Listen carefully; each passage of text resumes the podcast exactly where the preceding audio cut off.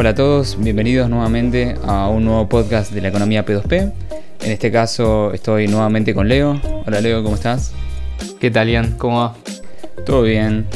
Eh, y bueno, en este caso les traemos un nuevo podcast y vamos a charlar un poco de cómo fue evolucionando Bitcoin Cash a partir de, 2017, digamos, del, primer fork.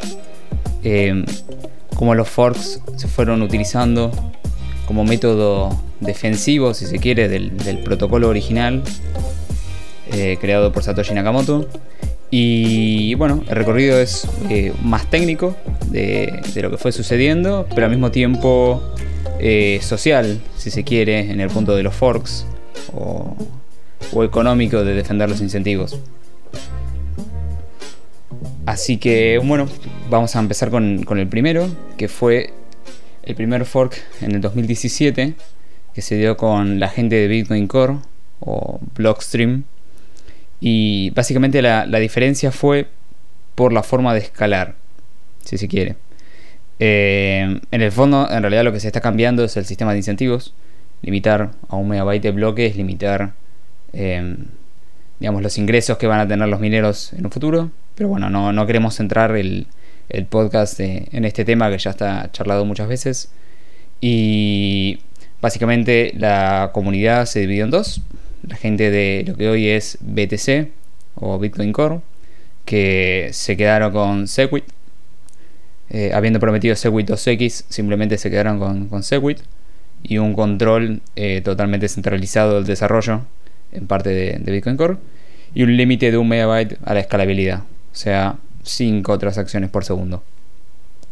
Eh, en el caso de Bitcoin Cash, eh, si querés leer, no puedes ayudar con, el primer, la primera diferencia técnica que se dio con la gente de, Bitcoin Core a nivel protocolo. Totalmente. Antes de que nada, igual me, me, gustaría aclarar algo, que esto igual vos lo dijiste. A lo largo de la historia Bitcoin se fue actualizando y la historia de los forks no se remonta solamente al primer hard fork o al primer gran hard fork del año 2017, sino que los forks se fueron utilizando desde que se creó Bitcoin como una estrategia, una herramienta para eh, actualizar la, moneda, actualizar la tecnología. En definitiva, algo que hasta antes no se había podido hacer, que era modificar las características intrínsecas del dinero. Vos, por ejemplo, ya sabrás que el, oro no se puede modificar, o sea, no puedes modificar las propiedades químicas o físicas del oro. Eh, y hasta antes no habíamos tenido la posibilidad de trabajar o utilizar un dinero, una forma de transmisión de valor que fuera susceptible de ser modificada. Eh, esto, bueno, justamente es lo que Bitcoin también vino a prometer, quizás no de forma tan directa, pero sí eh, manteniéndolo como una posibilidad, porque, bueno, desde el inicio, desde el año 2000, desde el año 2009, cuando se lanzó la cadena de bloques, se fueron haciendo varias actualizaciones, algunos hard forks, incluso algunos soft forks, pero sí el primer gran hard fork fue el que se dio entre Bitcoin Cash y Bitcoin Core en el año 2017. La primera gran diferencia era básicamente cómo se iba a trabajar con el tema de la escalabilidad. Eh, lo que se trató de hacer desde el lado de Bitcoin Core con Segwit fue una actualización, digamos, un incremento virtual del tamaño de bloque sin tocar eh, lo que sería la regla de consenso, haciendo un soft fork de lo que se conoce como Segwit. Que de hecho el otro día, hasta hace unas semanas, no lo había entendido completamente. Eh, me senté a leer básicamente horas y horas de escuchar horas y horas de podcast, de libros técnicos, hasta que logré entender qué era lo que habían hecho eh, con Segwit. Que básicamente, digamos, una, una, forma de hacerle una trampa a los, a los nodos eh, mineros para que crean que las transacciones eh, no incluyen firmas cuando realmente las firmas se están incluyendo en otra parte. Y después, obviamente, el tema de lo que es la escalabilidad en cuanto a el límite de un megabyte, que en el caso de Bitcoin Cash este límite fue incrementado a 8 megabytes como, como máximo. Eh, pasando obviamente una capacidad 8 veces mayor a la que en ese momento tenía, tenía Bitcoin Core. Hasta acá básicamente era lo que, lo que se venía planteando. Fue la, primera gran diferencia, obviamente una, una puja, ¿no? Por, en ese momento, quién era eh, la, la versión que competía más por, bueno, justamente mantener esta visión, visión original. Entonces, este fue el primer gran, gran hard fork de, Bitcoin Cash. podríamos decir quizás que fue el que sentó todo el precedente, fue el que sentó la historia de, bueno, volver a pensar a Bitcoin como un sistema de efectivo digital, pero también actualizable y ajustable a las demandas del mercado. Lógicamente no cualquier demanda, pero eh, sí, digamos, dentro de lo razonable lo que pudiera permitir que la tecnología se acerque más a ese objetivo último que es ser el dinero en efectivo digital para, todo el mundo. Tengo un punto sobre esto. Eh, antes mencionabas la importancia de la inmutabilidad. Y concuerdo, la inmutabilidad es importante, pero la inmutabilidad no, no es exactamente, por ejemplo, un límite al megabyte. O sea, la inmutabilidad no tenés que aplicarla a un megabyte de block size, porque eso es muchas veces lo que ¿viste? dice la gente de BTC. No, nosotros somos el original porque inmutabilidad. Sí. Em, eso no es cierto. Acá lo, importante que es, tiene que ser inmutable es, si se quiere, la esencia, o sea, los incentivos que hacen que esto funcione. En el caso del oro, claro, es algo, es un material químico puro y único. Eh, entonces, no, hay, mucho para tocarle, por así decir. Eh, pero en el caso de, Bitcoin Cash, lo que, lo que se quiere mantener como esencia es eh, el sistema de incentivos y, el hecho de servir a nivel de escalabilidad para, para ser utilizado por el mundo entero como peer-to-peer Electronic Cash. Básicamente, o sea, lo que quiero decir es que el foco de la inmutabilidad Bitcoin Cash lo mantiene, pero lo mantiene en la esencia del sistema de incentivos de Bitcoin Cash y no en algo como un megabyte o distintos puntos que vamos a ir viendo a través de, este podcast con los, con los sucesivos forks. O sea, lo que se busca es la inmutabilidad del sistema de incentivos, que eso es en parte una de las grandes novedades de Bitcoin. Un sistema que eh, está perfectamente incentivado en sí mismo. Claro, exactamente. Podríamos decir que es como un sistema autocontenido, ¿no? Donde todos los incentivos son. generan una, especie de economía circular interna. Yo lo definiría de esa manera, creo que es bastante, bastante simple entenderlo así. Por lo menos a mí me sirvió mucho cuando terminé de entender el modelo de incentivos de Bitcoin.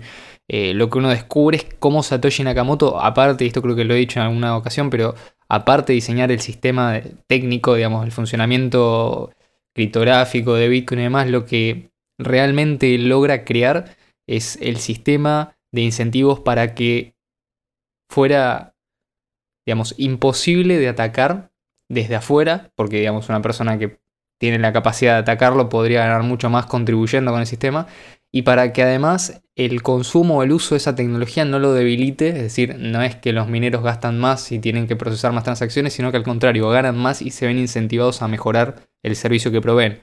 Esto es así, digamos, eso es lo que uno entiende cuando estudia el modelo de incentivos de Bitcoin. Eh, y bueno, yo creo que esa es la verdadera invención de Satoshi Nakamoto.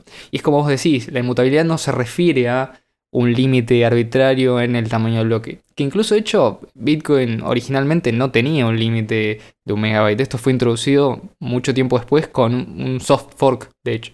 Eh, fue un, digamos, eh, si todavía no quedó clara la diferencia, esto es eh, un soft fork es básicamente una actualización de software que es compatible con versiones previas. Entonces, por ejemplo, eh, yo puedo seguir entendiendo los bloques que se generan a partir de, una actualización si yo no actualizo mi programa. Entonces, digamos, puedo seguir hablando con el resto de la red. Obviamente esto es importante porque eh, no hay un único servidor central, entonces no es que hay que actualizar una única computadora, sino que todos los mineros tienen que actualizarlo. Bueno, en el caso de un soft fork no es necesario que todos lo actualicen, sino solamente unos cuantos, entonces ya empezaría a aplicar ese cambio.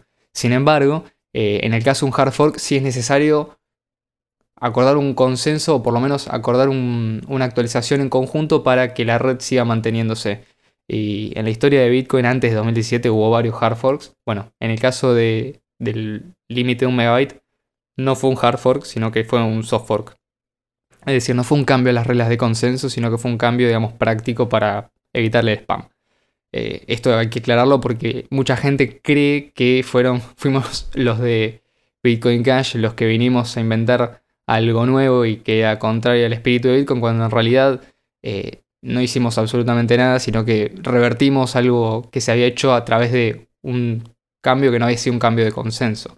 Esto hay que dejarlo claro porque por ahí después eh, se habla de, digamos, una, de, muy mala manera, eh, con malas intenciones, eh, acerca de lo que fue realmente el fork de 2017. Que creo yo que fue un, hito en, en, la historia de Bitcoin porque fue la demostración de que hay un interés no solamente de, de los mineros y de los desarrolladores, lógicamente, sino también de la comunidad de mantener la visión original de Bitcoin viva. Esto fue 2017, en, tenemos el, esto fue el, el, primero de agosto de 2017.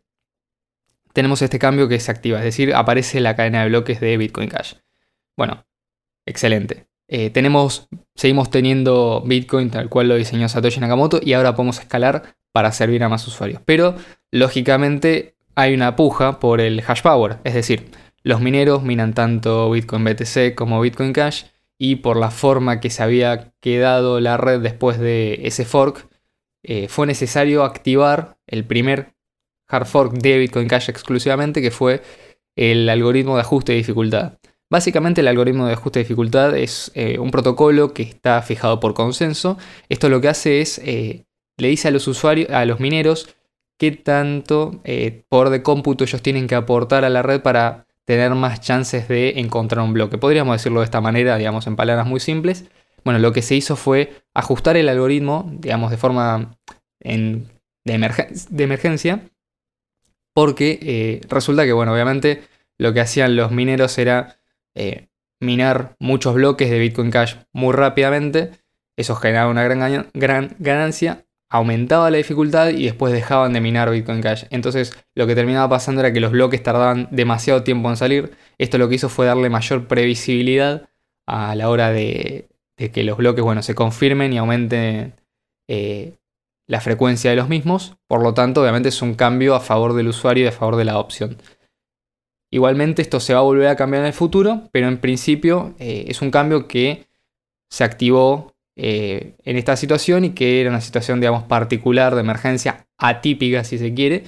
Mientras tanto, Bitcoin BTC seguía con el soft fork de Segwit, que ya explicamos brevemente lo que era. Y ya ahí tenemos el primer gran cambio que se introduce en Bitcoin Cash, aparte de obviamente retirar el límite de un megabyte. Pasamos entonces, ¿te parece al siguiente cambio?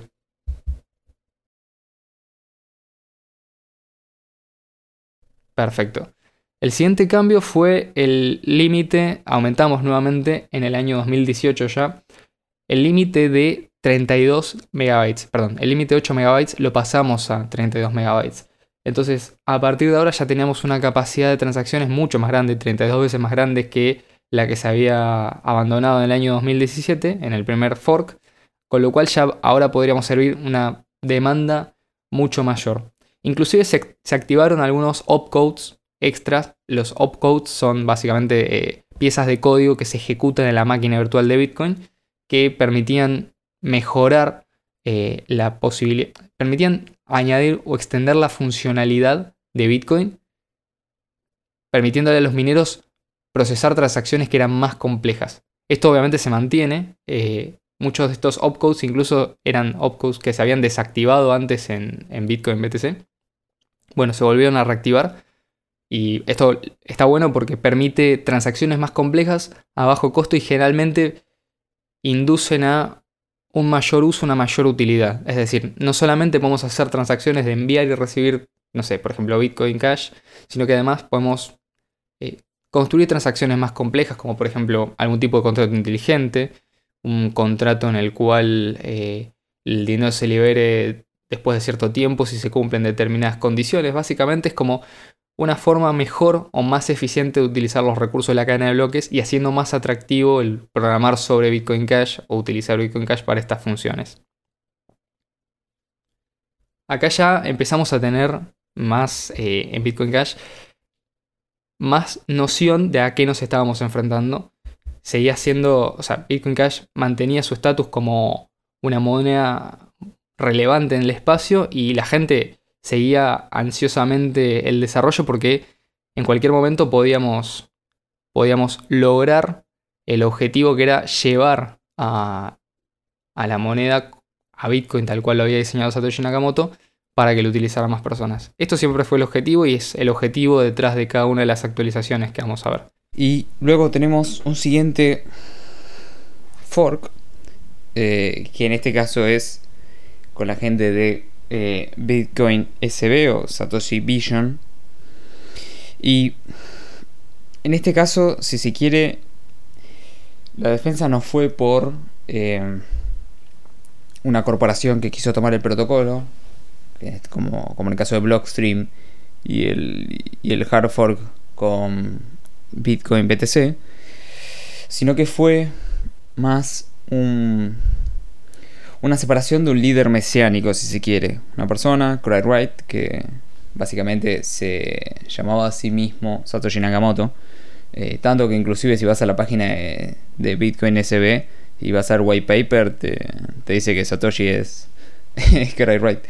Eh, sí, también si vas a la página de él, de Craig Wright, eh, dice que Satoshi Nakamoto. O sea, él mismo lo puso en, su, en su sitio web.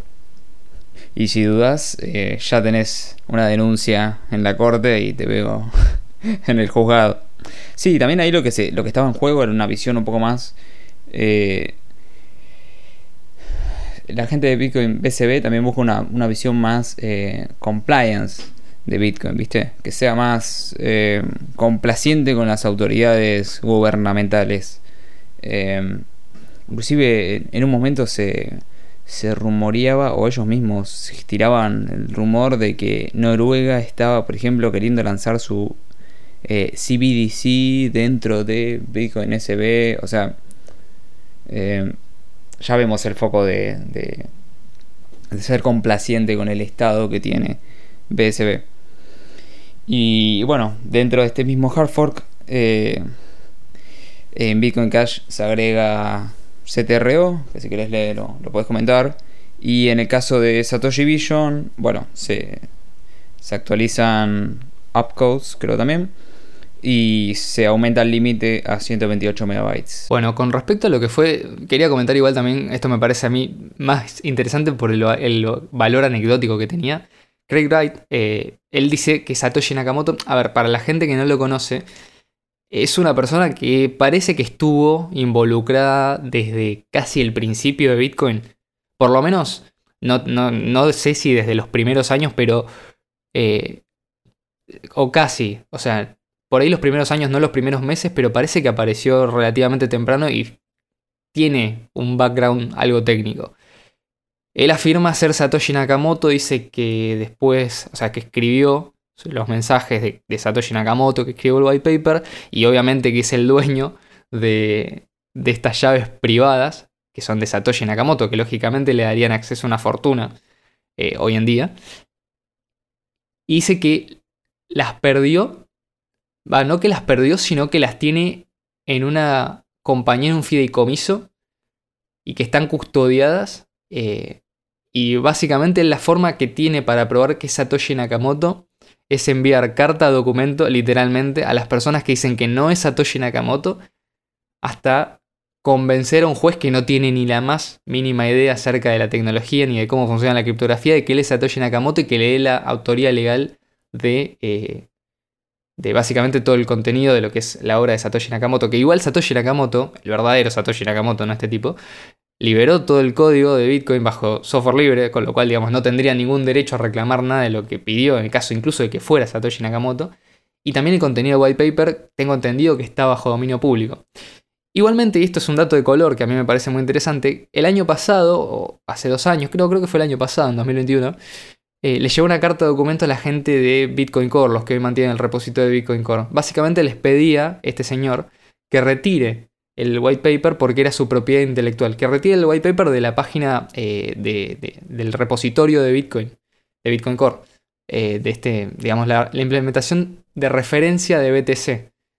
Y estos tipos cumplieron con ese mandato. Es decir, no solamente eh, se forquearon de la visión original, sino que encima le hicieron caso a este tipo que es básicamente un payaso que se la pasa diciendo, payaso en el sentido, es muy fácil probar que sos Satoshi Nakamoto si realmente lo sos, eh, este tipo que se la pasa diciendo que es eh, una persona sin ningún tipo de pruebas fiables. Y además es como decís Boyan, tiene, tiene esta idea de que Bitcoin debe ser complaciente con los gobiernos, con las instituciones estatales y que Bitcoin no es para el lavado de dinero.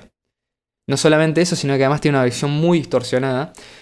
Y yo creo que también es de notar cómo la comunidad de Bitcoin Cash pudo ver esto a tiempo, ¿no? Es decir, no dejó, digamos, ser una persona influyente en su momento en la comunidad de Bitcoin Cash. La gente no se dejó engañar dos veces. Ya veníamos de un fork muy contencioso, y que lógicamente, como todos los forks, tiene un costo, pero no se dejó engañar de nuevo y básicamente pudo ver a tiempo cuál era el daño que estaba por generar.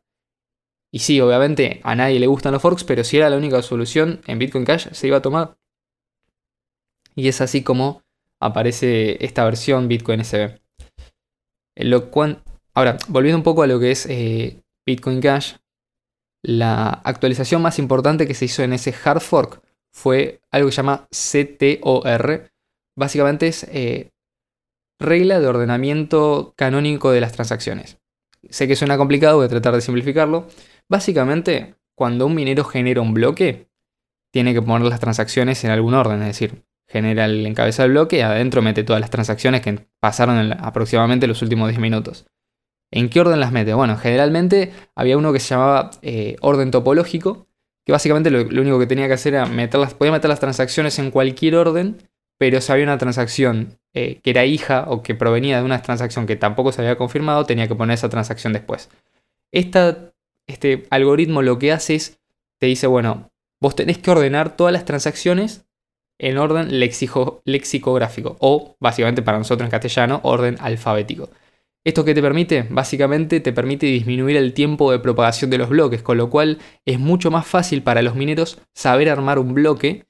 Como ya los mineros tienen la información o la mayor parte de la información de los bloques que son generados una vez que, básicamente se descubre un nuevo bloque, bueno, lo que les permite hacer esto es agarrar esa información y construir internamente el bloque ellos sin tener que pedirle a un, a un nodo, que el nodo que descubre el bloque, que les mande la lista de transacciones y el orden de, las transacciones, sino que los mineros ya directamente con la información que tienen en su nodo la generan, con lo cual es mucho más eficiente en el uso del ancho de banda, es mucho más eficiente para la propagación de los bloques eh, y esto obviamente hace que la red sea mucho más escalable porque al tener que mandar menos información entre nodo y nodo, bueno, aprovecha mejor el espacio de, el ancho de banda y el espacio de almacenamiento eh, para, para, ordenar esos bloques y obviamente también para, para ser podado. Y esto es muy importante porque también permite otra actualización, que ya vamos a llegar más adelante, es una de las actualizaciones que podría venirse algún día para, para Bitcoin Cash, pero en definitiva lo que permite es esto, es hacer más eficiente el orden de, de las transacciones y la propagación de los bloques. Hay varias historias de algoritmos que se estuvieron utilizando en este tiempo, que se propusieron. Bueno, el que ganó fue este. Yo creo que es una buena actualización. Hay gente que opina por ahí lo contrario. Ya actualmente en Bitcoin Cash opera esta, esta forma de ordenar las transacciones y al ser canónico es todos los mineros que generan bloques nuevos tienen que respetar esta regla. Pero bueno, digamos, tampoco es una regla de consenso que es... No, estás tocando la, emisión, ¿viste? Estás haciendo algo mucho más, más inocuo, si se quiere. En cuanto a coste computacional, prácticamente no, no, creo que haya una gran diferencia entre el algoritmo que existía en, el otro, en ese momento y el que está ahora. Así que, en definitiva, creo que es una actualización positiva. Y además nos limpiamos a, un estafador de la, de la comunidad. Sí, totalmente. No hay que olvidarse también que Cright en su momento, eh, digamos que hablaba como cualquier Bitcoin Casher. O sea, se hacía pasar, ¿viste? Era un lobo vestido de oveja hasta que mostró los dientes. Totalmente. Y ya que lo mencionaste, hay otro personaje también que hoy es relevante también dentro de la comunidad de Bitcoin Cash, pero siempre lo fue dentro de la comunidad de Bitcoin. Creo que vos ya sabés de quién estoy hablando, es una persona que hoy en día eh, se le hace mucha injusticia. Hay mucha gente que cree, digamos, a esta altura ya estamos, ahora en la implementación de referencia estamos ya en eh, septiembre de 2018 a esta altura, o sea, ya más de un año después del fork, esto es la, división entre Bitcoin, Bitcoin Cash y Bitcoin SB, la implementación de referencia es la que se conoce como Bitcoin ABC, que son personas que, bueno, ya van a volver a aparecer más adelante. Pero no son la única implementación que existe, es decir, no son las únicas personas que deciden sobre el protocolo. Hay un montón de implementaciones. En este momento hay una implementación que llamaba, creo que ya estaba Canuth, Bitcoin Unlimited, estaban también, eh, no sé si ya la gente de Flow y Bitcoin Verde, bueno, había varias implementaciones de Bitcoin Cash que todas tenían que ponerse de acuerdo para actualizar estos cambios. Esto es, algo muy importante porque a diferencia de Bitcoin Core, no tenías un solo cliente que era utilizado por el 90-98% de la red, sino que tenías varias implementaciones. Entre ellas competían, también había una competencia interna, ¿no? Por una cuestión de ver quién capta más mineros, quién, quién capta más usuarios, más nodos, etc. Pero no tenés un desarrollo centralizado, es decir, puede fallar alguna de estas, eh, de estas eh, puede fallar en el sentido no, no fallar, digamos, en, en, hacer un cálculo mal o en operar mal como software, sino digo, puede fallar en cuanto a que los desarrolladores pueden convertirse en malvados, pero no van a tener control suficiente como para adueñarse de la red. O por lo menos para adueñarse de los cambios que se ponen o que se proponen en, en la red. Esto es algo muy importante. Eh, yo creo que se subestima mucho a, a, la gente cuando se dice, no, pero vos podés forquearte. Sí, pero quién sabe cuántas, o sea, cuántas personas hay que tengan el conocimiento técnico como para crear un nuevo nodo eh, que sea compatible, que no tenga los cambios. O sea, sí, puede ser que los haya, pero a veces no es suficiente y creo que la historia lo demuestra. Pero bueno, volviendo un poco a lo que quería decir originalmente, el fork se dio en el año 2017. Había aparecido eh, una versión alternativa de Bitcoin Core que introdujo los cambios que, se actualizaron en Bitcoin Cash. Pero hasta ese momento había una, propuesta en Bitcoin Core que era Segwit 2x. Es decir, se iba a implementar Segwit y después se iba a activar una, un hard fork que iba a multiplicar el tamaño del bloque por 2. Es decir, lo iba a llevar a 2 megabytes. Hasta después de Segwit, la persona que estaba, que es Roger Ver, estaba del lado de Bitcoin Core. Es decir, ya existía Bitcoin Cash. Y Roger Ver no había dado vocalmente su apoyo a esta implementación de Bitcoin, porque consideraba que Bitcoin Core tenía posibilidades de convertirse en peer-to-peer electronic cash, como decía Satoshi Nakamoto, efectivo digital de par a par. Y sin embargo, cuando se dio cuenta de que habían sido todos engañados, especialmente los mineros, la comunidad y todas las personas que realmente creían iba a llegar esta actualización de Bitcoin de Segwit 2X, es decir, la par llegó el Segwit, no llegó el 2X. Bueno, ahí fue vocal y dijo, bueno, yo a partir de ahora voy a seguir apoyando la visión de Bitcoin Cash porque eh, considero que Bitcoin tiene que escalar para poder servir, seguir sirviendo como eh, dinero, dinero digital. Roger Ver no estuvo detrás del desarrollo de Bitcoin Cash. Roger Ver no fue un promotor del fork de 2017. Y Roger Ver siempre fue un promotor de la visión original de Bitcoin. ¿Esto por qué lo digo? Porque muchas veces se cree la gente que este tipo estuvo detrás de todo, que junto con los desarrolladores y los mineros se puso en contra de la comunidad de Bitcoin Core y la realidad no, no estar más alejada. De hecho, él mismo fue el primer inversor, gran inversor de Bitcoin en el año 2011 y creo que hasta vendió, esto confirmámelo vos, me lo habías dicho vos, vendió su Lamborghini. Sí, vendió una Lamborghini. Sí, para comprar Bitcoin en 2011. O sea, el tipo realmente creía en la visión de Satoshi. Sí, sí, pagaba carteles en la calle. su empresa fue de las primeras en aceptar Bitcoin. O sea, fue un promotor total. No es que se cambió de bando. Nunca se cambió de bando. Él siempre siguió con la misma línea y con la misma consistencia. Eso es fundamental. Y hoy en día sigue siendo una labor increíble por la adopción bueno, prácticamente va a lograr que, un país adopte Bitcoin como moneda, Bitcoin Cash, perdón, como moneda legal. Eh, así que excelente si esto, si esto sucede. Pero la realidad es esta, el tipo nunca cambió de opinión. O sea, al contrario, se mantuvo firme. Los que cambiaron de opinión fueron las personas que están detrás del desarrollo de Bitcoin Core. Eh, esto hay que aclararlo porque siempre se, se menciona como que no, que estuvo detrás de y que es el dueño de Bitcoin Cash nada Sí, sí, es el CEO. No sé si estabas enterado, pero. sí. Al final es no, el es que de hecho, incluso esto. No, claro, pero encima. A ver. Realmente, o sea, piensa que tiene poder de decisión. El tipo ha propuesto cambios para Bitcoin Cash que la gente no le ha dado pelota. O sea, no que no le ha dado pelota, pero es como el tipo dijo, me gustaría hacer tal cosa en Bitcoin Cash, cambiar tal parámetro y la gente dijo, no, no vamos a cambiar esto. Han salido argumentos técnicos, otros argumentos más por ahí de, de, cuestión filosófica, cuestiones de sistema de incentivo, pero no no es que él propone cambios y la gente hace. o sea, él no dispone nada. no, eh, decreta nada. Es uno más. Eso. No decreta nada, es uno más como, como vos y yo, como la gente que nos escucha, eh, como cualquiera. A ver, sí, es más conocido. Puede ser que tenga más Bitcoin Cash que yo, probablemente, no, lo sé, no le pregunté, pero asumo que sí. Eh, pero no va a ser la persona que tome las decisiones. Ahora, tampoco me quiero extender mucho con esta parte, pero creo que era una mención justa. Esto salió completamente natural. O sea, no teníamos planeado hablar de, Roger Vera, claro. Sí, sí. No, pero, pero está bueno eh, explicarlo, porque mucha gente cree exactamente eso, que Bitcoin Cash nació gracias a Roger. No. Bitcoin Cash nació y luego Roger se sumó cuando vio que Bitcoin Core mintió. Cuando dijeron Segwit 2X, metieron Segwit y no cumplieron con el 2X. Entonces ahí se dio cuenta, oh, acá están queriendo estafar, entonces se movió. Eh, al igual que lo hizo mucha gente. Así que bueno, si te parece bien, seguimos con, el resto de las actualizaciones. O sea, hay un montón, porque siguen y siguen y siguen. Eh, a mí me parece bastante, bastante copado esto, porque obviamente habla de una comunidad que está activa detrás de Bitcoin Cash. Sobre todo una comunidad importante de desarrolladores. Tenemos el honor de conocer el desarrollador de un nodo, que es eh, el desarrollador del nodo Knuth, una implementación de referencia con, varias librerías para interactuar con Bitcoin Cash en varios lenguajes de programación.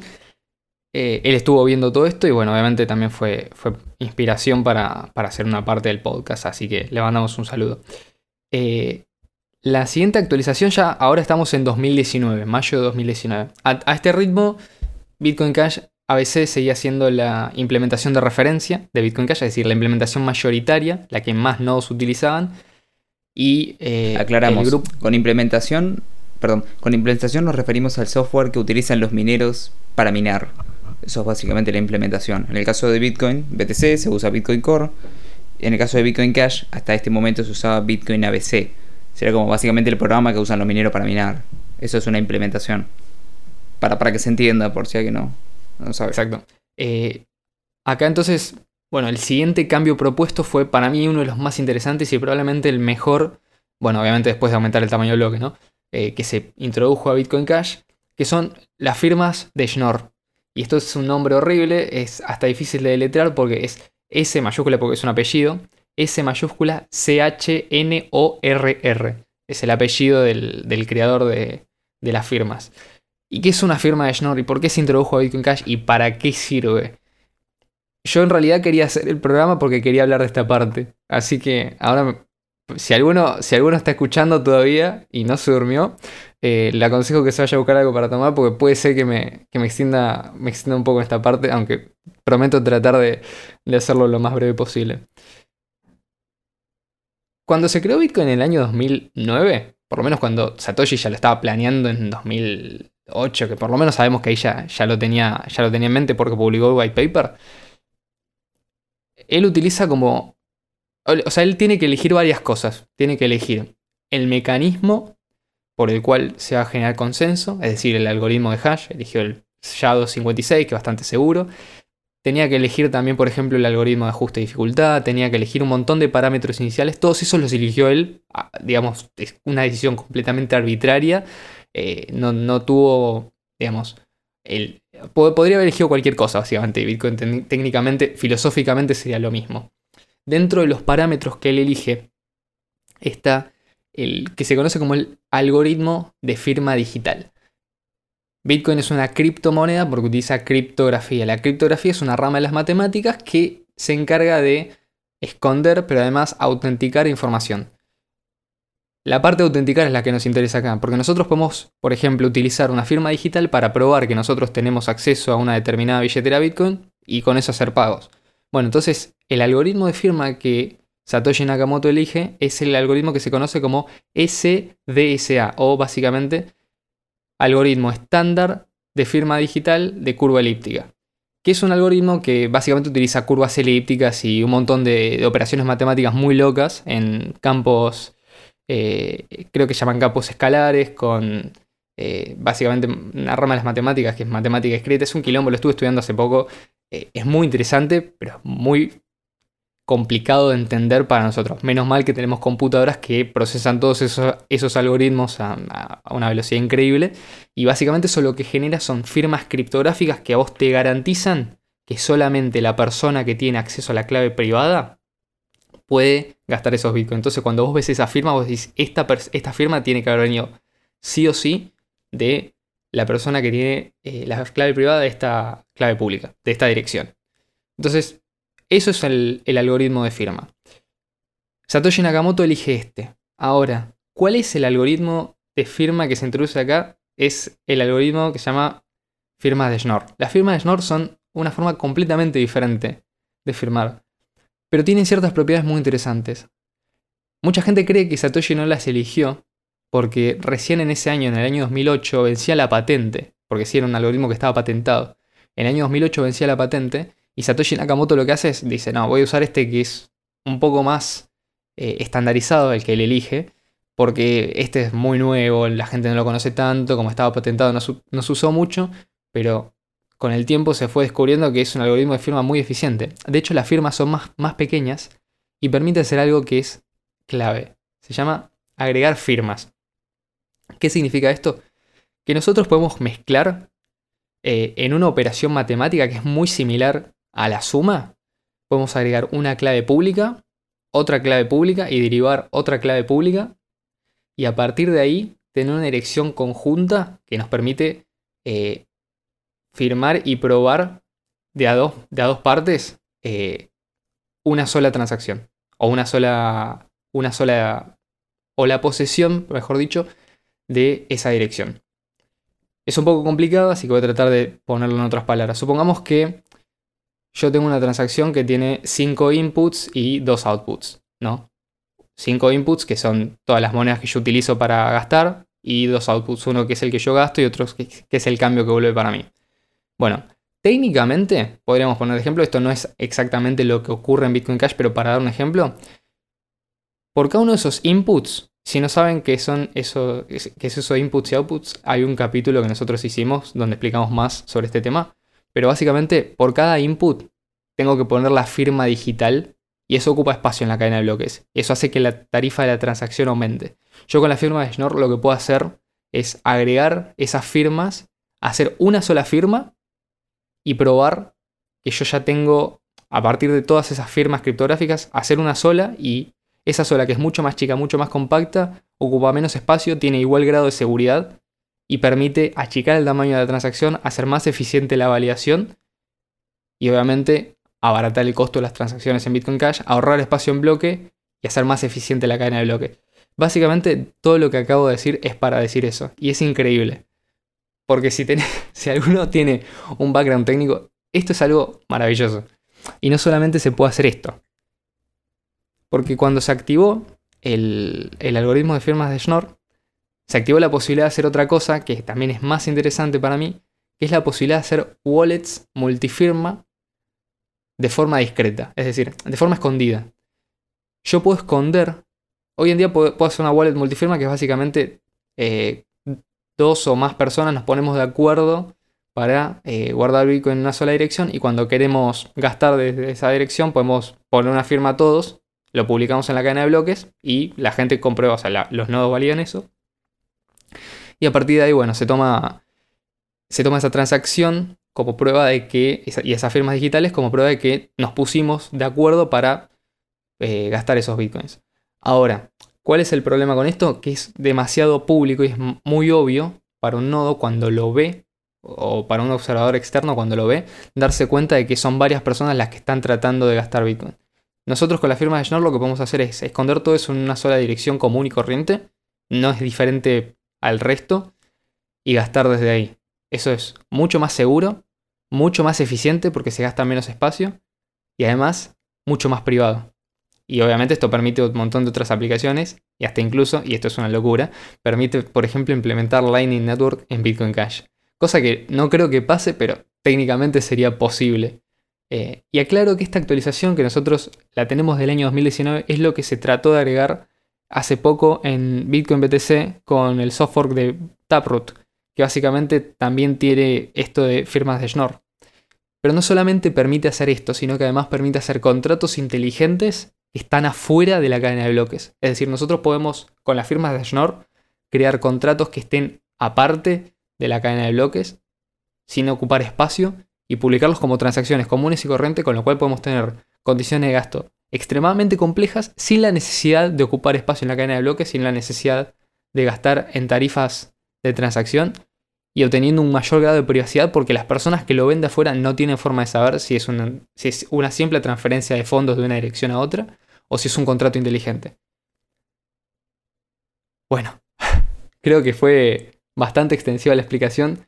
Esto se, aplicó en dos upgrades. Primero se activó para las firmas de direcciones simples, después se, activó para las direcciones multisig, pero básicamente la idea es, eh, se puede utilizar las firmas de Schnorr para esto y para un montón de, otras aplicaciones. Tenemos que seguir viendo qué más se puede hacer con esto, porque obviamente al ser algo relativamente nuevo, por ahí no está explorado, pero sí podemos ver cómo, este tipo de actualizaciones son las que le dan vida también a eh, Bitcoin Cash y además le extienden la capacidad de uso.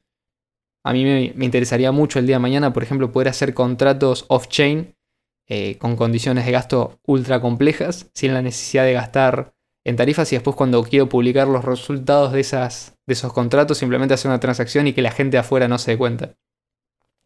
Incluso podríamos pensar el día de mañana en una transacción, por ejemplo, del estilo Cash Fusion, donde todas las firmas de cada uno de los inputs sean consolidadas en una sola firma. Eh, esto sería extremadamente increíble porque podríamos abaratar un montón la, privacidad para los usuarios de Bitcoin Cash.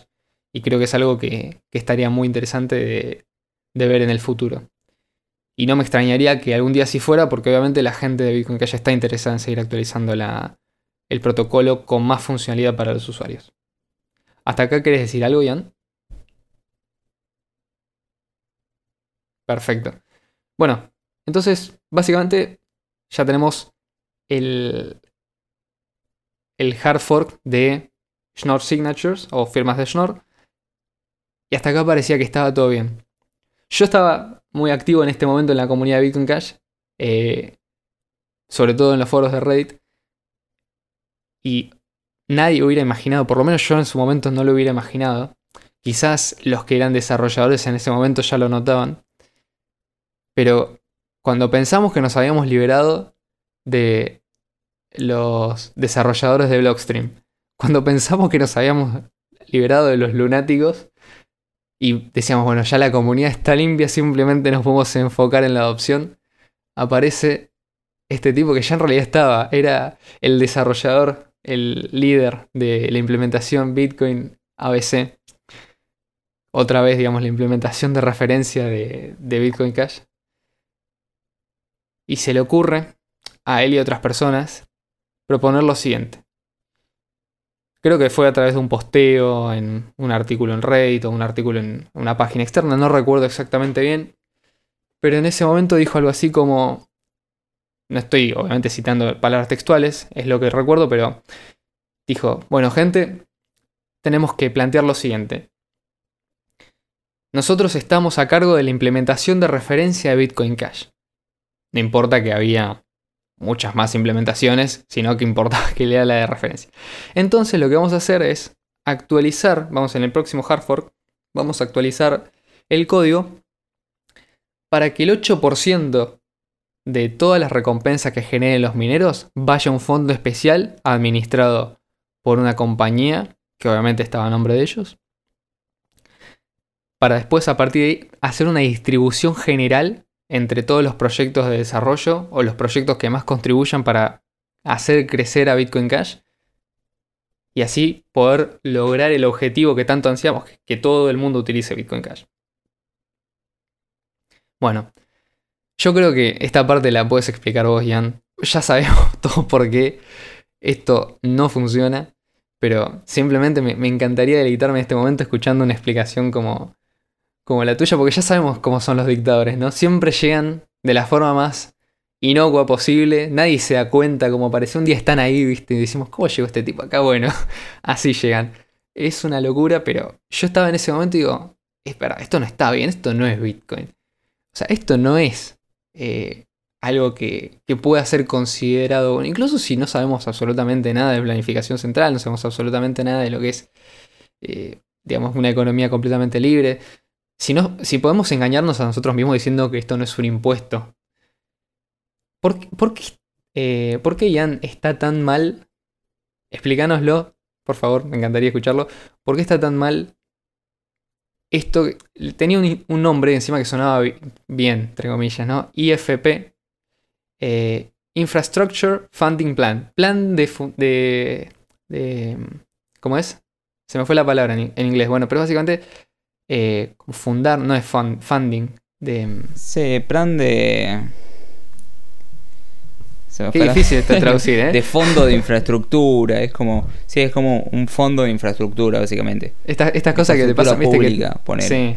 Básicamente lo, tenés la palabra en inglés, lo leíste tanto, pero jamás se te ocurrió pasarlo al español. Bueno, pasan estas cosas.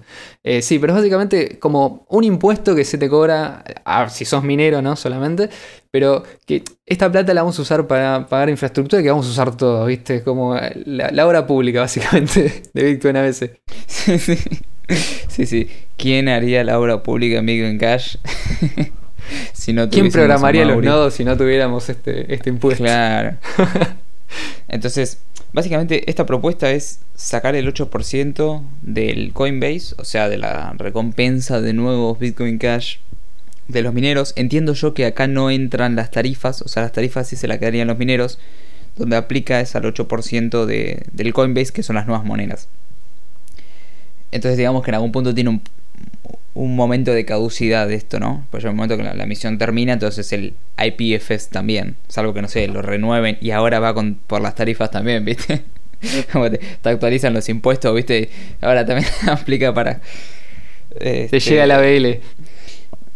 Claro, de repente, ¿viste? subió, subió, Bueno, muchachos, subió el IFP y bueno, hay que, hay que actualizarlo, ¿viste? Si no, bueno, anda a la página de la FIP y podés reducir tu IFP si dejas los datos. Y bueno, básicamente esto es algo que no es nuevo, está en un montón de, monedas. Esto lo tiene, lo tiene Cardano. Eh, creo que Cardano también es un 8%, que también va para una empresa. Eh, lo tiene Dash. Eh, lo tienen varias. Pero eso no significa. Sí. Pero eso no significa que sea bueno. También lo tiene BIM. Pero esto no significa que sea bueno. Eh, yo creo que acá lo que da, lo que pasa es lo que siempre pasa en la economía, ¿no? Eh, lo que va a terminar pasando es el, la imposibilidad del cálculo económico, por así decir. Eh, digamos que en algún punto, ¿quién sabe mejor que el minero en qué se tiene que usar ese 8%? Ese es el minero. O sea, el que provee la seguridad. Imagínate sacarle un 8% al que provee la seguridad. No tiene sentido. Es bajar la seguridad por lo menos un 8%. Además de que bajas la recompensa de los mineros, ¿no? Pues es menos atractivo minar. Y este dinero se usaría para los amigos. ¿Viste? Para estrategias puntuales. Eh, o lo que sea. Entonces, yo creo que lo que pasa es básicamente la imposibilidad de cálculo económico.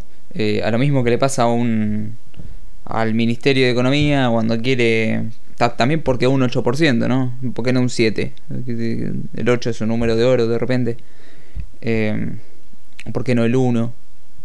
¿Viste? Es como un megabyte o un poquito más no, un poquito menos tampoco. Entonces, ¿con qué me refiero a la imposibilidad de cálculo económico? Acá lo tenemos es gente que estaría ganando un 8% de lo que ganan por nuevos Bitcoin Cash los mineros. Ese dinero va para un fondo y ellos lo gastan en lo que quieren, básicamente. Eh, poner el nombre que quieras. En Cardano es el verso de que dentro de 6 actualizaciones y 600.000 años de white papers vamos a descentralizar el IFP en una DAO y bla, bla, bla, bla, bla. Al final es simplemente tomar plata del que se esforzó por ganar ese dinero y quererla gastar vos en algo sin haberte esforzado por ganarla, digamos. Eh, digamos que no, hay un... Los incentivos no están coordinados con, el IPFS. Porque. ¿cuál, ¿Cuál es tu incentivo, digamos? O sea, del minero aporta seguridad. Eh, ¿Vos qué aportás por haber ganado? El, ¿Simplemente decís a dónde va la guita? No, eh, no es así. Eh, es como que. Es, es, como un impuesto. Te sacan, te sacan dinero. Entiendo que es voluntario, minar Bitcoin Cash, bla, bla, bla, bla, bla. Pero. Pero en el fondo, para Bitcoin Cash, esto es. es malo, no es bueno. supongamos que de repente. el fondo que se lleva el 8% de todos los Bitcoin Cash recibe una bondadosa inversión de los muchachos de Blockstream, ¿no? Eh, de repente tienen el 8% de todos los nuevos Bitcoin Cash. ¿Y qué van a financiar? Y los proyectos que, te sean de ancla, no los que te hagan despegar, digamos. No es una buena idea esto. Además, lo alevoso que es el, el hecho de que para qué se va a destinar este, este dinero, porque supuestamente eso iba a ser para financiar el desarrollo de las, herramientas críticas que se utilizan, eh, que son de uso común en la red de Bitcoin. O sea, si el tipo que lo está proponiendo es el desarrollador de la, de la implementación de referencia en ese momento de Bitcoin Cash, es básicamente pagame el 8% todos los meses. O sea, no, no es una cuestión de eh, simplemente decir, bueno, vamos a ver cómo lo repartimos. Ya sabían cómo lo iban a repartir. Está bien, suponete que otras implementaciones eh, iban a recibir partes de fondo y probablemente las hayan tentado, ¿no? A muchas de ellas diciéndole, mirá que si te pones de nuestro lado, a los mismos desarrolladores, mirá que si te pones del otro lado te va a tocar del, del 8%, vos que tranquilo que, que tu parte la tenés. Es exactamente lo mismo, pero exactamente lo mismo que hace, por ejemplo, el Estado cuando negocia con los diferentes sectores, digamos, que controlan parte de eh, los recursos que a ellos les interesa robarse, básicamente. ¿Qué pasa? Eh, una vez que existe esta, este IFP, por ejemplo, después ya no hay decisión sobre si existe o no. Por lo menos ahora podemos tener el debate. Ahora, ¿en qué se va a gastar ese 8%? Es completamente arbitrario.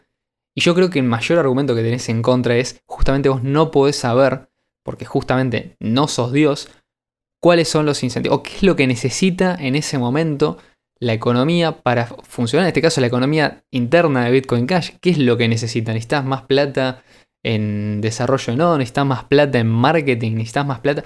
No sabes exactamente qué se necesita.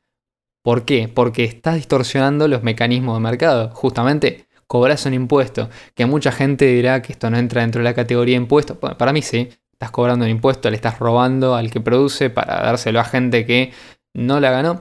Y a, todo esto, a todo esto, es muy importante aclarar cómo se financiaba hasta ese entonces todo lo que era la campaña, digamos, de eh, mantenimiento de los nodos, porque lógicamente las implementaciones de Bitcoin Cash son eh, software que es bastante complejo de mantener.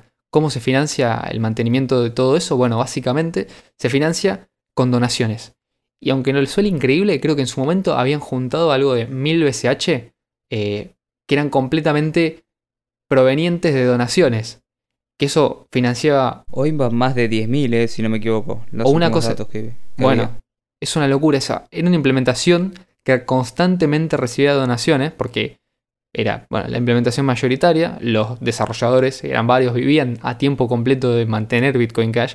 No me parece mal porque justamente la gente decía, bueno, yo quiero que esto, esto siga, les doy dinero para que ellos no tengan que trabajar de otra cosa y puedan dedicarse exclusivamente a mejorar. De hecho, fueron los principales promotores e impulsores de muchos de los cambios que eh, mencionamos recién, como por ejemplo Setor, eh, firmas de Schnorr y demás. Obviamente hubo colaboración de mucha parte de la comunidad, pero sí, eran quienes se podría decir en ese momento tenían como un mayor poder de decisión porque eran su nodo los que los mineros utilizaban. Esto no es algo malo, es simplemente la preferencia del mercado en ese momento no era diferente cuando, por ejemplo, la gente utilizaba Bitcoin Core desde 2009 hasta 2017 para minar. Eh, hasta que, lógicamente, bueno, apareció Bitcoin ABC. ¿Qué importa? Qué, qué, importante. Perdón, ¿qué cosa importante podemos sacar de esto? Bueno, eh, no solamente logramos. Ah, creo que, hasta todo esto no, no, cerramos con cuál había sido el, el conflicto final, digamos, cómo, cómo terminó el conflicto. Básicamente la cosa fue así. Esto lo vivimos los dos. Me acuerdo que fue en 2020, fue, fue un quilombo. Eh, porque hasta cierto punto creo que no se sabía del todo. O sea, se esperaba un resultado, pero no se sabía qué iba a pasar. ¿Qué pasó? Bueno, meses antes de que se activara esta actualización, ellos ya habían publicado el código con la actualización nueva que les daba el 8% de, de los fondos de BSH para. O sea, básicamente para. Eh, bueno, quedárselo. Eh, como diciendo, bueno, ya está, es una decisión tomada, esto no se discute más, no se habla más, eh, no, volvemos, no vamos marcha atrás. Si nos tenemos que forquear, nos forqueamos. Y ellos, claro, son implementación de referencia. Lo lógico es esperar que todo el mundo lo siga atrás, ¿no? Bueno, ¿qué hicieron? Unos genios desarrolladores forquearon Bitcoin ABC. Literalmente era un fork de Bitcoin ABC, que a su vez era un fork de Bitcoin Core. Sacaron el código del IFP. Y para la actualización, el día de la actualización, casi la totalidad, prácticamente te diría que el 98% de los mineros estaban minando con una implementación diferente a la que venían utilizando hacía tres años. Es decir, la comunidad de Bitcoin Cash durante varios meses advirtió en contra de esta supuesta actualización, entre comillas, y logró revertir el efecto que hubiera producido generar un cambio eh, de este tipo en la cadena de bloques de Bitcoin Cash. Es decir, logramos sacarnos a un supuesto dictador, a un dictador benevolente que estaba tomando esta decisión por nuestro bien, de encima. O sea, a ese nivel de madurez llegamos como comunidad dentro de Bitcoin Cash. Y no solamente eso, sino que reemplazamos completamente, es decir, un solo cambio que no le gustó a la mayoría, bastó para que se tomaran las, o sea, se tomaran cartas en el asunto se modificara el código correspondiente, se publicara una versión alternativa y los mineros se actualizaran, con lo que cuesta incluso hacer que los mineros se actualicen muchas veces para los forks que ya están programados y que no incluyen este tipo de cambios. Yo creo que esa es la, visión que. La versión. La, yo creo que esa es la mejor conclusión que podemos sacar. Y yo siempre esto lo digo así como medio en tono de risa, pero creo que la comunidad de Bitcoin Cash ya está vacunada en contra de este tipo de cuestiones. O sea, es una cosa en particular que no noto en, otras comunidades cripto y que es que hay una capacidad especial para darse cuenta cuando empiezan a aparecer estas cosas, señalarlas rápido con el dedo y decir, ojo con esto, que por acá no es. Porque no pasó una vez, pasó varias veces. Estamos hablando de el fork de BTC en 2000, de, BT, o sea, el fork de Bitcoin Core y Segwit con Bitcoin Cash en 2017. El fork de Bitcoin SB y ahora el fork de Bitcoin ABC, que pasó a ser una propia, o sea, pasó a ser su propia cadena de bloques, es decir, se forqueó completamente porque la gente no aceptaba esas reglas de consenso. Y aclaro en este momento que de más está decir, no hizo falta que los usuarios tuvieran nodos en sus casas. Eh, esto me parece como recontra obvio, pero Mirá vos, ¿no? Qué loco. O sea, al final no era como que hacía falta tener un nodo en tu casa para poder eh, rechazar cambio, como dicen algunas personas. Y bueno, dentro de este fork eh, también entra una actualización del, del mecanismo de ajuste dentro de Bitcoin Cash. Si no me equivoco, este mecanismo de ajuste eh, genera que sea más estable la producción de los bloques, o sea, que sea más estable dentro de los 10 minutos y, es más eficiente esto para los mineros. Eh, si no me equivoco, como que les aumentó una cosa así como el 5 o 6% el beneficio eh, a los mineros simplemente por el cambio de ajuste de dificultad. Esto obviamente no baja la seguridad, ¿no? Pero simplemente les es más eh, les permite prever más fácil cuando claro es más consistente el tiempo entre bloques es decir no tenemos un problema si de golpe cae la, el hash power o de golpe sube, o sea, siempre podemos prever que más o menos va a tardar 10 minutos. Y bueno, luego de este último cambio, lo que tenemos en Bitcoin Cash es... No, es a nivel protocolo de Bitcoin Cash, pero sí es lo último que salió en Bitcoin Cash hasta ahora, que es eh, Smart BCH, básicamente es una sidechain eh, Ethereum Virtual Machine, un día haremos un episodio dedicado. Eh, es una sidechain Ethereum Virtual Machine que te permite hacer todo lo que se hace en Ethereum, pero rápido y barato, usando Bitcoin Cash como moneda base. Es una red separada, pero anclada, eh, ya que la mitad de sus validadores son los mineros de Bitcoin Cash y la otra mitad, la otra mitad son eh, digamos, BCH que se ponen en stake. Es mitad proof of work, mitad proof of stake. Eh, y acá entra también, si querés, una actualización positiva. Eh, sin tocar el protocolo de Bitcoin Cash, se logra mejorar los tokenomics de Bitcoin Cash. ¿Cómo se hace esto? Bueno, la mitad de, los, de las tarifas que se pagan, de los fees en Smart BCH, se utilizan para quemar Bitcoin Cash. Eh, y eso, digamos, reduce el circulante de Bitcoin Cash. Hasta el momento, y viendo que Smart BCH todavía es, es muy chico, eh, tiene poco tiempo, no hay tantas cosas, o sea, es, muy nuevo, tiene menos de, un año. Ya con eso se han quemado 333 BCH. Eh, es algo positivo porque son 333 BCH que están fuera de circulación y esto no toca en ningún punto el protocolo de la capa base, digamos esto no, es que se agrega una quema dentro del protocolo de Bitcoin Cash, sino que es en una segunda capa que ayuda a Bitcoin Cash, si querés, a tener nuevas funcionalidades, pero fuera de la capa principal.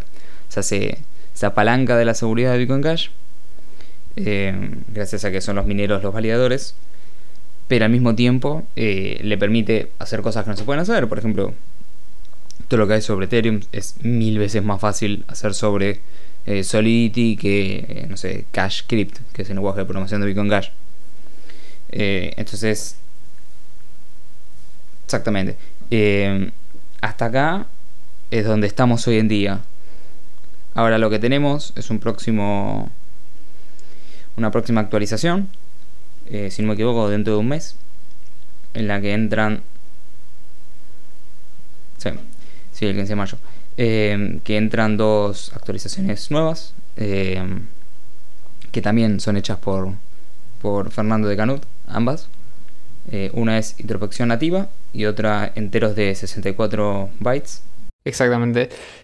básicamente lo que permite la, introspección nativa, esto muy por arriba porque es un tema un poco técnico, pero básicamente dentro de lo que es el lenguaje nativo de, de Bitcoin Cash, que es script, eh, poder meter información sobre la transacción para, lógicamente, mejorar la, la capacidad de, smart contracting en la capa base. Y lo que son los enteros de 64 bytes permite trabajar con números más grandes en términos de, por ejemplo, la capacidad máxima de procesamiento que vos tenés con eh, el, número de satoshis, por ejemplo, que vos mandar dentro de una, transacción. Si mal no recuerdo, eh, estas son las, las, las, dos actualizaciones mayores que vienen dentro de Bitcoin Cash. Creo que también hay unos cambios por ahí menores, pero bueno, podríamos quizás proponer hacer un, programa dedicado a lo que es el desarrollo sobre Bitcoin Cash y traer obviamente una persona que, se dedica a esto. Me encantaría si, Fernando se pudiera sumar con nosotros, que es una persona muy activa de la comunidad de Bitcoin Cash, sobre todo Bitcoin Cash Argentina, y, y que nos cuente más sobre este tema porque sería sería muy interesante, creo que, tenga, que tendría mucho, mucho para aportar. Y obviamente es un tema del cual yo creo que como usuarios no nos podemos desprender completamente. Es decir, el usuario más activo debería, o esto es a mi opinión, debería estar al tanto de cuáles son los cambios que se van introduciendo, porque justamente también es ese usuario el que se va a dar cuenta más fácilmente cuando esos cambios son positivos o negativos, eh, como ha venido pasando hasta ahora con, los sucesivos cambios que, que ha habido en Bitcoin Cash. Y después, obviamente, queda, queda el futuro por delante, ¿no?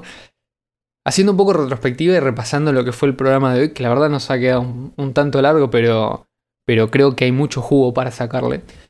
Eh, podemos ver que la, la gente de Bitcoin Cash no es otra cosa que la misma gente que estuvo en el año 2009 experimentando por primera vez con esta, cosa nueva que iba saliendo que la gente no entendía, que si era una moneda, que si era un programa, que se descargaba, que, era el cliente de Satoshi, que eran los bitcoins, todas esas cosas. Eh, no, es no es diferente esa gente que la gente que hoy en día está en Bitcoin Cash. ¿Por qué digo esto? Porque en ese momento, incluso hasta por las reacciones externas, uno diría, decían, ah, estos tipos son unos, unos locos que quieren venir a cambiar todo el sistema actual. Mirá como que, se piensan que van a reemplazar al, dinero fiat, que se piensan que van a reemplazar a los bancos. Y esa gente dijo, ¿sabes qué? Sí, sí, vamos a reemplazar a los bancos. No sabemos cuánto va a tardar, no sabemos cómo vamos a hacerlo exactamente, pero tenemos esto que no teníamos antes. Tenemos una, tenemos una tecnología que nos permite probar algo o intentar algo que no habíamos podido intentar antes. Es decir, tener una custodia completa de nuestros fondos que no depende, y poder transmitirlo de una manera que no depende ni de los bancos, ni de una entidad estatal, ni siquiera de un tercero, absolutamente nada, ni de varios terceros, nada, ni una comunidad de, de gente que vota, absolutamente nada de eso. Simplemente proof of work, mecanismos de consenso, cadena de bloques, criptografía clave pública y privada, y esos eran los bloques, los bloques constructores para desarrollar un sistema completamente separado del mundo, del mundo fiat, por supuesto, pero más conectado con los incentivos internos que tienen las personas para actuar a la hora de manejarse en una economía completamente libre, como siempre lo proponemos desde este espacio. Yo creo que eh, la gente que hoy en día ve eso lo encuentra en Bitcoin Cash porque seguimos manteniendo ese espíritu inicial que incluso las personas que hoy en día llegan, de alguna manera yo creo que si hubieran estado en 2009 viendo lo que hacía Satoshi Nakamoto, si hubieran estado en esos primeros años viendo lo que era la comunidad, no hubieran dudado un solo segundo en que ese era el camino que por lo menos era el más interesante de seguir, era por lo menos intentar algo, cuando ya todas las otras opciones se habían agotado, bueno, intentar algo completamente nuevo. ¿Vos qué opinas de, de todo esto, Ian? Sí, yo creo que la, la esencia es la que, la que tiene Bitcoin Cash. O sea, poder servir a la gente como dinero P2P es, es lo más importante de todo. Y para eso necesitas, necesitas escalar, necesitas ser útil. Eh, necesitas simplificarle la vida a la gente. Tu, abuela no tiene por qué tener un nodo. Eh, necesitas un, una empresa con el 8% de los Bitcoin Cash nuevos para financiar proyectos. Eh, es simplemente seguir el modelo original. No, no hay que andar inventando mucho más. Sí se le puede hacer mejoras, actualizaciones, eh, incrementar el tamaño de bloque, pero eh, la, esencia es lo que, lo que se tiene que mantener. Así que si querés pasamos y tocamos los, los posibles cambios futuros que pueden haber o los que se están barajando dentro de Bitcoin Cash. Totalmente. No me gustaría por ahí, bueno, en realidad sí me encantaría, me encantaría poder entrar a hablar cada uno de estos cambios. Eh, tenemos, tenemos varios que son cambios posibles, de hecho, uno no tanto porque es uno que, ya medio se intentó. Pero básicamente es eh, el primero que es muy probable que salga en la próxima actualización del año 2023, que es un nuevo formato de transacciones. Básicamente es una forma de construir las transacciones y una forma diferente de validarlas. Eh, esto no cambia el modelo de incentivo, simplemente mejora la capacidad que tiene Bitcoin Cash de procesar transacciones más complejas. El nuevo formato de transacciones se conoce como PMV3, porque sería la tercera versión del formato de transacción de, Bitcoin. Y básicamente permitiría hacer contratos inteligentes autocontenidos y elevar la capacidad de procesamiento de contratos inteligentes de Bitcoin Cash a algo similar a lo que hoy en día permite hacer Ethereum. Con lo cual podríamos tener contratos on-chain muchísimo más complejos y habilitar una, una eh, herramienta que se conoce como mercados de predicciones o prediction markets, las iniciales de eso son lo que era el nombre del formato de transacción, que son una aplicación muy interesante de una tecnología que hasta ahora no se ha explorado, quizás yo eh, entiendo esto, de forma completamente descentralizada. Después, algo que se conoce como compromiso de UTXO o UTXO Commitments. Esto básicamente es eh, una forma de facilitarle a los nuevos mineros la descarga y validación inicial de la cadena de bloques. Lo que se estaría haciendo es metiendo dentro de lo que es el encabezado del bloque, una sección especial del bloque o de la transacción Coinbase, un hash de, todos los, de todas las monedas no gastadas hasta ese bloque. Esto lo que facilita es que el minero cuando se tiene que descargar la cadena de bloques no tiene que hacerlo desde el inicio, sobre todo si en el día de mañana las, eh, las transacciones alcanzan los varios gigabytes por bloque, que ojalá esto suceda. Entonces permitiría simplemente bajándose ese bloque, bajándose el set de monedas no gastadas y haciendo la validación correspondiente puede garantizar criptográficamente con, la misma, con el mismo grado de seguridad que protege a Bitcoin, que tiene una copia segura de la cadena de bloques y a partir de ahí eh, hacer cambios sucesivos, obviamente introduciendo transacciones nuevas en el historial de transacciones esto obviamente es un cambio positivo y espero que se pueda, se pueda estudiar para la próxima actualización. Después algo que se llama neutrino, esto no es necesariamente algo completamente... No es, no es, un cambio que se tenga que hacer a nivel de protocolo, sino que es más bien un cambio que facilita la validación dentro de las billeteras que nosotros tenemos en nuestros, por ejemplo, dispositivos móviles o computadoras. Básicamente lo que permite hacer neutrino es mejorando la privacidad con la cual nosotros consultamos transacciones en la cadena de bloques, facilitarnos la validación de las transacciones y además permitir algo que hasta ahora no se puede hacer con SPB, que es evitar eh, que los mineros o los nodos nos engañen haciéndonos creer que no existen las transacciones que nosotros consultamos. Por ejemplo, ¿cómo funciona hoy una billetera SPB? Básicamente lo que hace es, eh, se, se, conecta a varios nodos, les pregunta por una transacción o una dirección y los nodos les mandan la dirección correspondiente, el, la billetera hace una validación criptográfica, que esto está escrito en el white paper, y a partir de ahí, bueno, el, el celular o la computadora puede detectar que si efectivamente hay una transacción nueva dentro de nuestra billetera y nosotros a partir de ahí, bueno, podemos hacer una... asegurarnos completamente de que esa transacción fue incluida en un bloque previo. Esto es algo relativamente sencillo de hacer, está escrito en el white paper. Lo que permite hacer neutrino es algo un poco más complejo que esto. Nosotros cuando hacemos este tipo de consultas a un nodo le estamos revelando cuáles son nuestras direcciones y básicamente cuál es nuestro balance hasta cierto punto. Lo que podemos hacer es, con neutrino se nos enviaría por cada bloque una versión muy comprimida de ese bloque, nosotros la escaneamos y si vemos que tiene información que nos interesa, pedimos que nos mande el bloque entero. Si el bloque es muy pesado, porque por ejemplo pesa varios gigabytes, podemos pedir que nos mande una parte. Pero lo importante es que el nodo no va a tener forma de saber cuál es la parte que nosotros consultamos, exactamente cuáles son las transacciones que a nosotros nos interesan, y a partir de ahí también podemos hacer lo que se conoce como eh, una, una validación segura a modo de SPB, pero sin recurrir a, un nodo. Y esto básicamente nos daría la misma seguridad o la misma privacidad que si tuviéramos un nodo completo, pero sin tener que tener todo el historial de transacciones.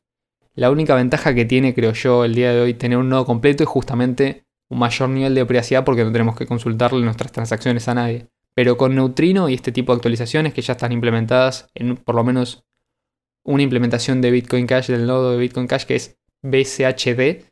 Eh, prácticamente no es necesario. No es necesario tener un nodo para, para, obtener este grado de privacidad. La verdad es que es muy difícil que, que se pueda obtener una, una, diferencia significativa de privacidad con un nodo completo que con neutrino. Y después, por último, obviamente sería lo que todos esperamos, que es un incremento de la capacidad máxima de transacciones de 32 MB a mucho más, o por lo menos o eh, por lo menos, o lo que yo espero, eh, eliminar completamente el tamaño máximo del bloque. Es decir, que el mercado sea el que elija cuál debe ser el tamaño máximo del bloque. Esto va a ser una negociación entre usuarios y mineros, en las cuales no tendrían injerencia la decisión de los programadores. Sí, bueno, y también el consenso, digamos, entre los propios mineros, porque vos cuando sacas el máximo del límite, tenés el, el soft limit, digamos, de los mineros. No es que, no es que todo sería cualquier cosa, es algo que, que, configuran ellos. Claro, exactamente. Ellos tienen como una especie de, de límite que ponen ellos manualmente. Este, y sí, quería comentar también que en la parte de PMP3, básicamente lo que se hace es que dentro de las transacciones eh, se saca eh, la información de la transacción padre y en ese lugar se permite poner un hash. Una transacción común pondrías el hash de la transacción padre, obviamente, pero bueno, ya esto te, ahorra espacio. Eh, y cuando se empieza con smart contracts, con PMP3, básicamente lo que hace es vos utilizás este espacio que tenés para poner un hash y pones el hash de un contrato inteligente. Entonces, los contratos inteligentes seguirían siendo primitivos, digamos, como hoy en día, o capaz un poco mejores gracias a introspección nativa o los enteros de 64 bytes eh, y este tipo de, app codes y, y bla bla bla. Pero básicamente lo que podrías hacer es conectar un contrato inteligente eh, primitivo, digamos, con otro vía hash. Entonces, esa es la forma en la que se puede empezar a conformar. Eh, o podrías, por ejemplo, conectar el hash de una. De, de una multisig que se creó con un Schnorr a otro contrato inteligente. O sea, se, se pueden empezar a hacer un- cosas interesantes. Eh, todavía no está confirmado que esto vaya a salir, pero la propuesta está. Cash digamos. tokens, inclusive. Exact- Exactamente, sí, Cash Tokens también. Eh, esto no está confirmado que vaya a salir en 2023. O sea, estamos. La 2023 se está especulando. Por ahora no hay nada confirmado. Lo que está confirmado es lo, lo que se va a venir ahora. Interpretación nativa de los 64 bytes. Em, pero estas son las que nosotros creemos que pueden llegar a venir. Tal vez no en 2023, tal vez en 2024, pero em, son las que se están barajando hoy en día. Así que la verdad, esperemos que les haya gustado este, este nuevo podcast que hicimos. Eh, les agradecemos si llegaron hasta el final. Y, y les agradecemos también si, dan like y comparten. Que, que nos sirve mucho. Y muchas gracias a todos. Muchas gracias, Le. No, por favor, gracias a vos. Gracias a los que escucharon. si alguno quedó hasta acá. Bueno, nos estaremos viendo en una, en una futura misión.